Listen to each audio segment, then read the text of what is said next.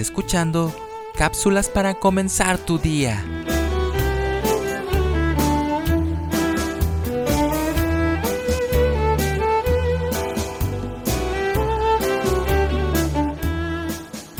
La armonía debe existir. Es uno de los frutos del amor de Dios. No es posible hablar de armonía si no hablamos del amor.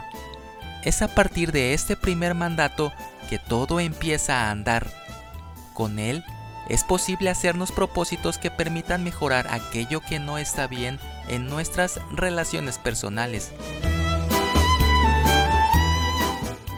La comprensión, la paciencia, el perdón, la comunicación y el respeto deberán ser compañeros inseparables de la armonía, pues entre todos permitirán el verdadero crecimiento espiritual de nosotros, seamos padres o hijos.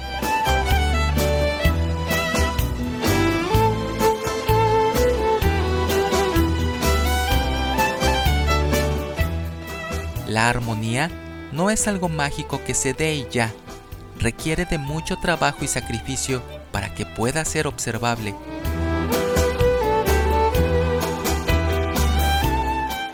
Si dentro de un núcleo pequeño como es la familia no existe la armonía, tampoco será posible encontrarla dentro de la iglesia, donde simplemente por el número las diferencias entre la membresía son más grandes.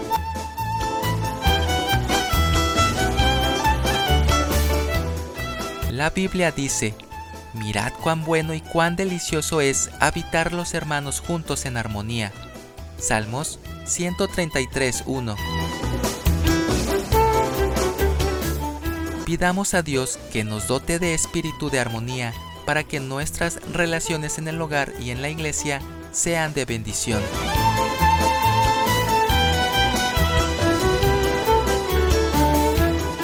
Escrito por Gisela Zárate.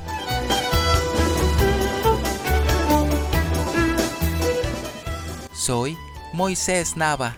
Que tengas un excelente día.